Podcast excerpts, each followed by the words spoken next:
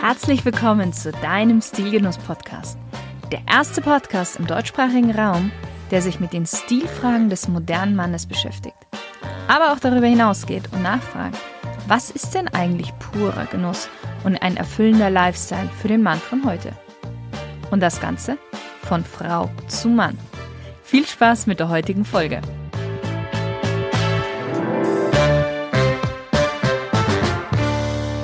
Hallo lieber Stilgenusshörer. Heute geht es mal wieder um Genuss und auch um sich etwas zu gönnen. Und zwar geht es um Zigarren. Manche lieben sie ja, manche mögen sie gar nicht. Aber was Fakt ist, ist, dass sie auf eine lange Geschichte zurückblicken können und ein wirklich handgemachtes Produkt sind. Und es gibt, glaube ich, keinen, der mehr über Zigarren in Deutschland erzählen könnte, als die Geschwister Patricia und Mark Benton von Cigar World. Patricia und Mark Benden haben 1997 von ihren Eltern zwei Tabakgeschäfte übernommen. Und sie haben die Möglichkeiten des damals ja noch jungen Internets erkannt und haben aus den zwei Geschäften Deutschlands größten Online-Shop für Tabakwaren gemacht. Für die beiden sind Zigarren nicht irgendeine Ware, sondern ein lebendiges Kulturgut. Und bei mir im Interview heute sitzt Mark Benden. Hallo, Herr Benden. Einen wunderschönen guten Tag. Hallo. Sehr schön, dass wir heute, dass wir heute hier bei Ihnen sein dürfen und dass es geklappt hat mit dem Interview. Willkommen in unserer kargen Hütte, genau. kargen Hütte. wir sind grundsätzlich, ähm, wie sagt man das, äh, nicht, äh, wie sagt man, wir, wir stapeln nicht tief, sondern wir sind, ähm, wollen uns nicht besser darstellen, als wir sind. Es gibt bestimmt noch eine ganze Menge Leute, die mindestens das gleiche über Zigarren erzählen können wie wir. Auch in Deutschland? Ja, okay. bin ich ganz sicher. Herr Benden, ich würde gerne mit Ihnen als erstes mal in die Smalltalk-Runde eintauchen. Sie mhm. dürfen einfach mit einem Wort bzw. mit einem Satz antworten. Wenn Sie ein Auto wären, welches Auto wären Sie? Aufgrund der aktuellen Lebenssituation ein Bus. Ein Bus? Okay. Wein- oder Biertrinker? Äh, beides kommt auf die Gelegenheit an. Welches war das letzte Kleidungsstück, das Sie sich gekauft haben? Das habe ich jetzt gerade an äh, aus dem Urlaub in der Bretagne. Wie kann man bei Ihnen am besten Eindruck hinterlassen? Hm, gute Frage. Äh, ehrlich sein und die Welt ein bisschen besser machen, als sie vorher war. Mhm. Welchen Gegenstand haben Sie immer bei sich? Das ist äh, wahrscheinlich leider das Telefon, ja. Neben dem, neben dem Ehering vielleicht noch, ja. Wie entscheiden Sie sich denn morgens für ein Outfit? Ich habe das Glück, dass mich äh, im, im Job relativ wenig Leute sehen und es daher nicht ganz so dramatisch ist, wie ich tatsächlich rumlaufe. Ähm, das ist äh, sehr praktisch, einfach nur äh, ja, das, das, was da so oben drauf liegt. Okay. Wenn Ihr Leben ein Buch wäre, welchen Titel würde das Buch haben? Es war gut. Es war gut. Sehr schön. Wer ist für Sie die coolste männliche Stilikone aller Zeiten? Das fällt mir jetzt echt schwer. Ähm, Stil ist nichts, wo, wo ich mir jetzt äh, persönlich so den ganzen Tag Gedanken drüber mache, ähm, muss ich fairerweise dazu sagen. Deswegen fällt es mir da echt schwer. Tut mir leid, kann ich nichts zu sagen. Okay. Darf ich Sie fragen, ähm, auch wenn Sie sich nicht so viel Gedanken darüber machen, aber Sie haben bestimmt eine Meinung darüber, was für Sie Stil ist. Wow. Dann können wir jetzt die philosophische Frage stellen, die inneren oder die äußeren Stil? Das lasse ich immer offen. Genau deswegen habe ich diese Frage in meinem Podcast. Ja, ich glaube, die inneren, da sind wir eben schon dran vorbeigekommen, das ist äh, halt ne, die, die Welt ein bisschen besser machen und keine, keine äh, Wunden hinterlassen bei anderen Leuten. Äußere, mh, hm, sagen wir mal, sportlich leger. Also meine, meine Frau fragt, oder andersrum, ich habe immer das Thema mit meiner Frau und ich sage ja, sorry, Jeans-T-Shirt reicht mir. Das ganze andere drumherum, ähm, Aufbrezeln muss gar nicht sein. Okay. Dann kommen wir mal zu einem Gebiet, wo Sie sich, Sie sagen, andere in Deutschland kennen sich damit auch sehr gut aus, aber Sie kennen sich definitiv auch sehr gut damit aus. Zigarren. Was macht denn eine wirklich gute Zigarre aus? Wir starten gleich so richtig in der Tiefe. ähm, also zuallererst muss sie demjenigen, der sie raucht, äh, schmecken. Und das ist dann auch wieder davon abhängig, ist die Situation, in der sie raucht, geeignet dafür, jetzt gerade hier und jetzt eine Zigarre anzumachen und sie zu genießen oder passt es einfach gerade nicht. Dann muss sie geschmacklich, intensitätsmäßig und auch vom Geschmacksprofil her einfach zur Situation passen. Das hört sich jetzt echt total abgedroschen an, aber Ist leider so. Von Herstellerseite, klar, die, die Basics äh, kennen die meisten, machen die meisten. Also das, was zurzeit in Deutschland auf dem Markt ist, ist wirklich ein sehr, sehr hohes Level. Es, es ist wirklich schwierig, handwerklich schlechte Zigarren zu bekommen. Mhm. Also das ist, äh, das ist bei uns, wenn sie bei einem normalen Preisniveau, sagen wir mal ab 3 Euro aufwärts, wird es echt schwierig, eine richtig schlechte Zigarre zu bekommen. Okay. Sie haben gerade gesagt, dass geschmackstechnisch muss es zum Anlass passen. Können Sie das ein bisschen genauer erläutern? Natürlich auf, aufgrund der, der Intensität einfach. Das ist so, wie Sie jetzt nicht mit einem schweren Bordeaux nach dem Frühstück anfangen würden, ah, aber okay. ein, mhm. ein, leichter Weißwein jetzt zum Mittagessen gehen würde. Ähm, sowas zum Beispiel. Das ist, ja, dass halt die, die Intensität einen nicht, nicht aus den Latschen hauen sollte. Mhm. Sollte halt zum, zum Anlass zur Tageszeit passen und von dem, was Sie jetzt vorher gegessen haben oder nicht. Aber auch da, ähm, auch wenn ich jetzt wetten müsste, kommt wahrscheinlich die Frage, was ist Ihre Lieblingszigarre? Irgendwann kommt die Frage noch. Die kommt ähm, noch, ja, natürlich. Kann ich, kann, kann ich, Ihnen jetzt schon beantworten, die gibt es nicht. Die gibt es nicht. Okay. Aber Sie und haben bestimmt irgendwelche werden, Empfehlungen, da, aber da kommen wir auch später darauf. Es wird auch, wird auch ganz, ganz wenige Zigarrenraucher äh, geben, die Ihnen da eine ehrliche oder eine, eine, eindeutige Meinung zu geben können. Die werden sich vielleicht an die Zigarre XYZ erinnern, weil sie die in dem Moment geraucht haben, als als sie geheiratet haben, das erste Kind bekommen haben oder einen Elternteil verloren haben oder sonst irgendwas. Aber ähm, da ja. war mehr der Moment ja. wahrscheinlich in Kombination mit der Zigarre. Okay. Kuba ist ja das Synonym so in gewisser Weise für Zigarren. Und für viele, ja, ist es auch so die, die beste Zigarre der Welt. Was macht der Mythos Kuba aus, von dem man so viel hört?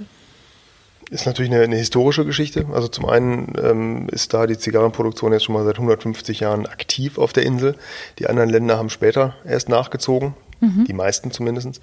Ähm, und bis vor, ja, sagen wir mal, 50 Jahren oder, oder noch kürzer, 30 Jahren, war einfach das, das Synonym Zigarre war halt einfach Kuba. Ähm, das Ganze mit den vorrevolutionären Marken und dann noch Revolution, Fidel, Che Guevara und so weiter. Ähm, ja, trägt natürlich zu dem Mythos bei. Aber in den letzten 20 Jahren, 25, 30 Jahren ähm, haben die anderen Länder dann doch ähm, deutlich aufgeholt und auch ihre, ihre Qualitäten darlegen können. Mhm, mhm. Wo kommen denn noch, ist eben die nächste Frage, wo kommen denn noch andere gute Zigarren die, her? Die Klassiker sind äh, Dominikanische Republik, Nicaragua, Honduras und Kuba halt. Das sind so die großen vier. Dann gibt es noch ja, kleinere Sachen, Philippinen, Peru, Ecuador, wo manchmal halt nur Tabak herkommt, manchmal auch Zigarren. Aber die spielen eigentlich keine, keine wirkliche Rolle. Also die großen vier sind die, sind die relevanten. Mhm. Ich habe gesehen, es gibt auch deutsche Zigarren.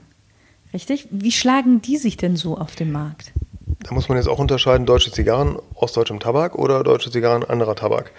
In, in den allermeisten Fällen sind deutsche Zigarren äh, maschinengemachte Zigarren oder halb maschinell hergestellte Zigarren, die halt aus Sumatra oder Brasiltabaken hergestellt werden. Ah, ja. ähm, aufgrund des Preises ist das natürlich eher eine Geschichte so für zwischendurch oder für ein Zigarillo.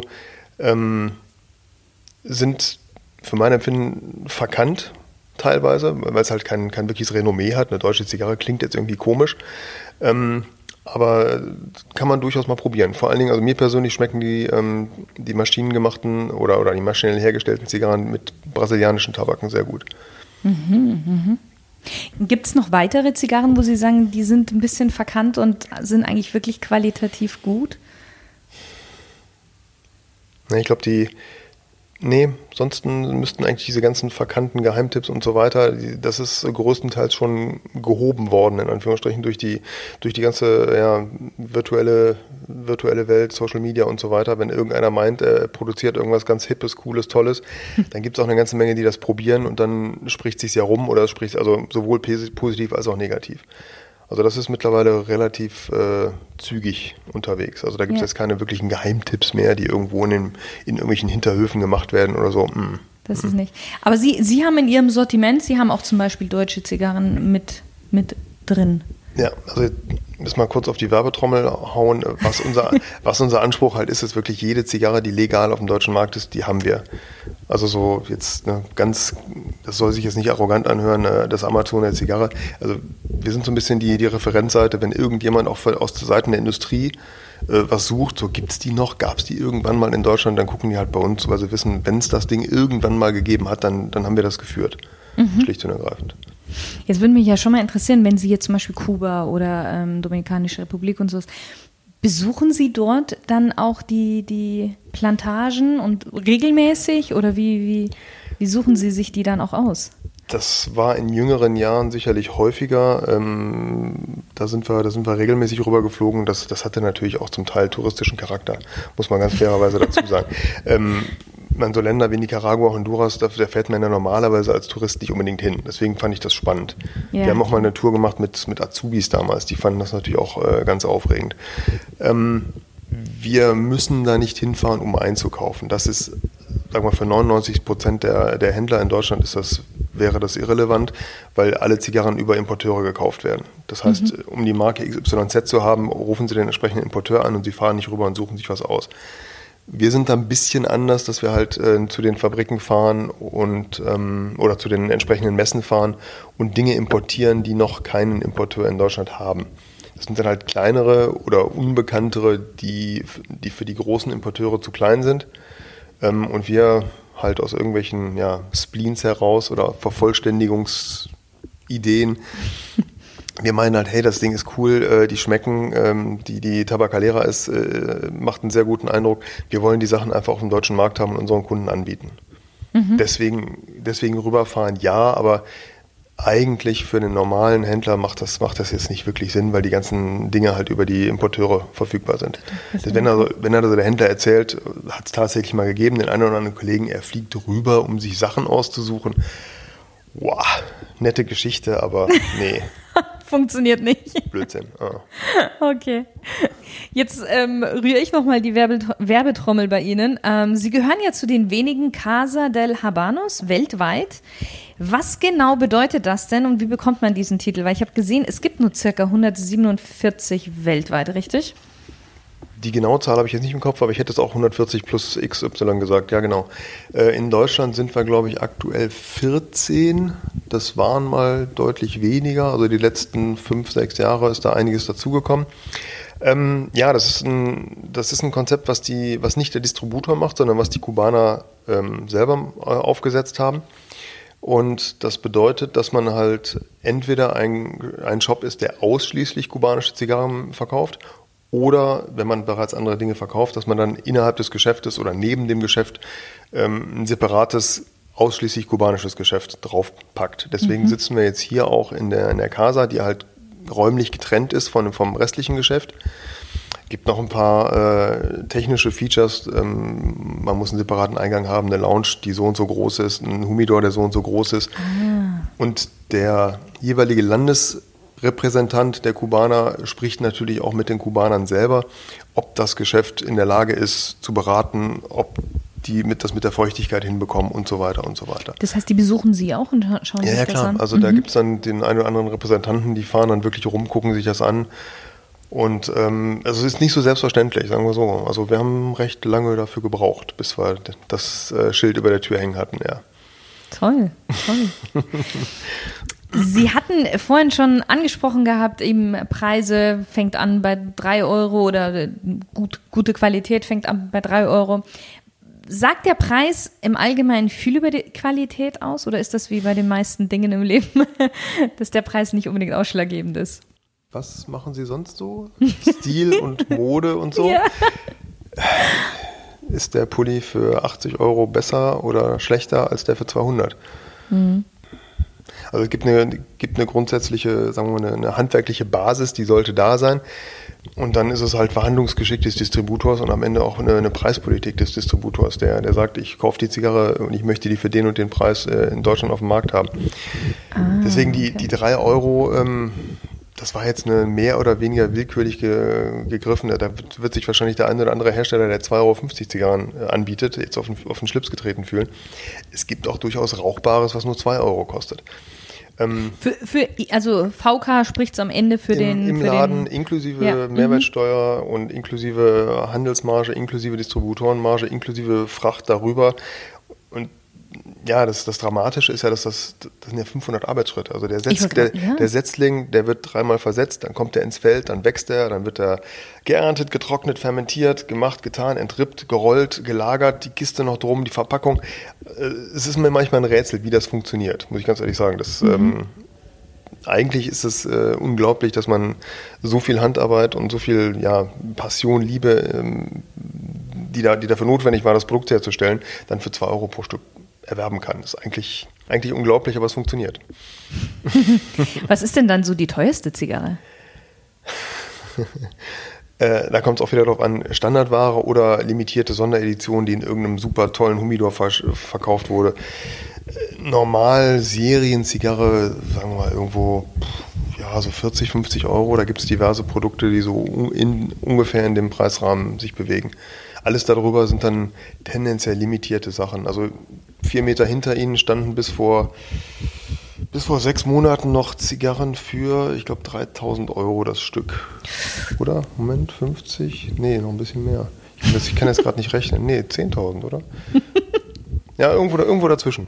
Ähm, okay. das, das, war dann halt, das war dann halt eine Kiste mit Blattgold und limitiert und da gibt es nur 50 Stück auf der ganzen Welt von und so weiter. Okay. Die sind dann für diverse 100.000 Euro verkauft worden. Ähm, ob man das haben muss, ist wieder eine andere Sache. Da ist dann auch die Verpackung sicherlich das, das Spannende daran. Und das limitierte die Rarität, dass dann der Tycoon XYZ das bei seinem Nachbarn gesehen hat und der muss dann die Kiste auch haben. Haben Sie selbst schon mal so eine Zigarre geraucht in so einem Preis? Da würde ich, nein, würde ich mich nicht trauen, dran zu gehen. Nein, nein. Nein, also der, die Kiste ist ja in Anführungsstrichen dann auch äh, ja quasi nichts mehr wert. Äh, wenn, wenn sie da, also nichts mehr wert ist falsch, aber ne, wenn, wenn sie da eine Zigarre entnommen haben, die gibt es ja nicht einzeln. Das heißt, das Ding ist dann angebrochen und dementsprechend äh, dann ist die erste Zigarre richtig. Eigentlich teuer. die teuerste. Ja. okay. Das, waren, was waren das? 200.000 Euro, glaube ich, für die 50 Zigarren. Was sind das? 4.000 dann, ne? Mhm. Ja, 4.000 Euro, genau, genau. Schönes Sümmchen. Ja, ja. Kauft sich ein anderer dafür äh, eine Wohnung oder ein Haus? Wie sieht denn Ihrer Meinung nach die Zukunft der Zigarren und vor allem auch ja des Zigarrenrauchens aus? Hm. Ich glaube vorweg, äh, der, der gemeine Zigarrenraucher ähm, bezeichnet sich sehr häufig auch als Nichtraucher, was ja im Grunde genommen spannend ist ja. und ein bisschen skurril anmutet, aber ähm, durchaus Sinn macht. Also für mich ist die Unterscheidung halt wichtig. Ähm, brauche ich das? Also fange ich an zu zittern, wenn ich ein, zwei Tage keine Zigarre geraucht habe, oder fange ich nicht an zu zittern? Und ich glaube, das ist so der, der große Unterschied. Mhm. Das sieht man auch, wenn man nach einem Langstrecken, also damals, als man noch fliegen konnte, ähm, wenn man aus dem, aus dem Flieger aussteigt nach einem Langstreckenflug, die Jungs, die also jetzt rausrennen und sich eine Kippe anzünden, da ist eigentlich kein Zigarrenraucher dabei, der dann ja. rausgeht und sich was, was anzündet. Das passt dann einfach nicht. Dem, also das vorweggeschickt, ähm, das eine ist halt auf Lunge, das andere ist nicht auf Lunge. Ähm, ob das jetzt am Ende die mega gesündere Variante ist, würde ich jetzt auch nicht behaupten wollen. Aber zum einen rauchen sie weniger, bewusster und ähm, die brauchen es halt nicht. Mhm. Und das mhm. ist für mich eine ganz andere, eine ganz andere Herangehensweise. Also das sind dann eher, ja, das hört sich jetzt echt so ja, ein bisschen abgedroschen an, das sind dann eher Tabakgenießer als Tabak, ja, darf man Süchtige sagen? Ja, ist halt. Ja. ja, ja, verstehe ich. Ja, ich, ich kenne auch einige, die zum Beispiel Zigarette rauchen und dann aber sagen, nee, Zigarre schmeckt ihnen nicht, beziehungsweise andersherum, die eben nie, also ich bin selber jemand, ich rauche auf keinen Fall Zigarette, weil es mir überhaupt nicht schmeckt oder einfach nicht, ja. Aber Zigarre ab und zu finde ich doch ganz, ganz nett. Genau das, ja. ja. Ich habe auch nie Zigaretten geraucht, war in der Schule in den falschen, oder Klammer auf, in den richtigen Klicken anscheinend. Mhm. Ähm, wir haben, wir haben damals keine Zigaretten geraucht, passte nicht und dann habe ich eben mit, mit Einstieg ins Geschäft, so Mitte 20er habe ich dann angefangen, mich für das Thema zu interessieren und bin dann, bin dann an, der, an der Zigarre hängen geblieben und habe auch bisher die Zigaretten vermieden und ja, denke auch nicht, dass ich die irgendwann mal anfassen werde. Ja. Wie ist es dann denn bei Ihnen selber dann? Wie oft kommen Sie denn dazu überhaupt noch Zigarre rauchen? Reizt es Sie noch oder wie, wie, ich meine, wenn man den ganzen Tag über umgeben ist? Hm. ja, ist sicherlich so ein bisschen wie, wie in der Bank, ne? die, die Leute, die mit dem, mit dem Papier hantieren ja. den ganzen Tag. Äh, man wird vielleicht ein bisschen abgestumpft, aber nee, äh, ich finde es weiterhin spannend. Es gibt so unendlich viel Neues, Altes, was man dann doch irgendwann mal wieder probieren möchte. Ich war jetzt gerade mit den, mit den Kindern eine, eine Weile unterwegs in den Sommerferien und habe mir den davor auch bin ich lange und ausgiebig unten, unten durchs Lager gelaufen und habe mir Sachen rausgesucht, die ich mal wieder probieren möchte. Und das ist, ja, ist halt so ein bisschen Kind im Spielzeugladen. Ähm, vieles davon schmeckt dann so lala, einiges gar nicht, andere Sachen schmecken wieder super. Ähm, nee, das, das, das ist auch wieder eine Unterscheidung, die habe ich eben nicht erwähnt. Der Zigarettenraucher würde jetzt nachts irgendwann noch zur Tankstelle fahren, wenn er keine Zigaretten mehr hat, ja. um seine eigene Marke zu bekommen. Stimmt. Weil, die, weil, er halt die rote XY nicht rauchen kann, er braucht unbedingt die blaue. Und bei einem Zigarrenraucher ist die erste Frage, wenn er zu uns ins Geschäft geht, was, was gibt es Neues? Also, ah. ja, wie sagt man das? Äh, so diese, diese Vielfalt, die man dann. Ja, die, die Reise, das Ausprobieren, äh, das ist so ein, großes Thema für uns. Ja. Mhm. Jetzt haben Sie schon gesagt, hinter mir, vier Meter ungefähr entfernt, haben wir ja einen großen Humidor. Wie lagert man seine Zigarren richtig? Ähm, das Wichtigste ist die Luftfeuchtigkeit. Die ist immer in Relation zur, zur, zur Temperatur zu sehen. Also je nach, deswegen, aber die relative Luftfeuchtigkeit sollte halt irgendwo um die 70 Prozent liegen. Da ist der Deutsche dann manchmal auch ein bisschen speziell. So, äh, ich schaffe in meinem Humidor nur 69,5. Klammer auf, muss ich jetzt sterben? Klammer zu. Nein.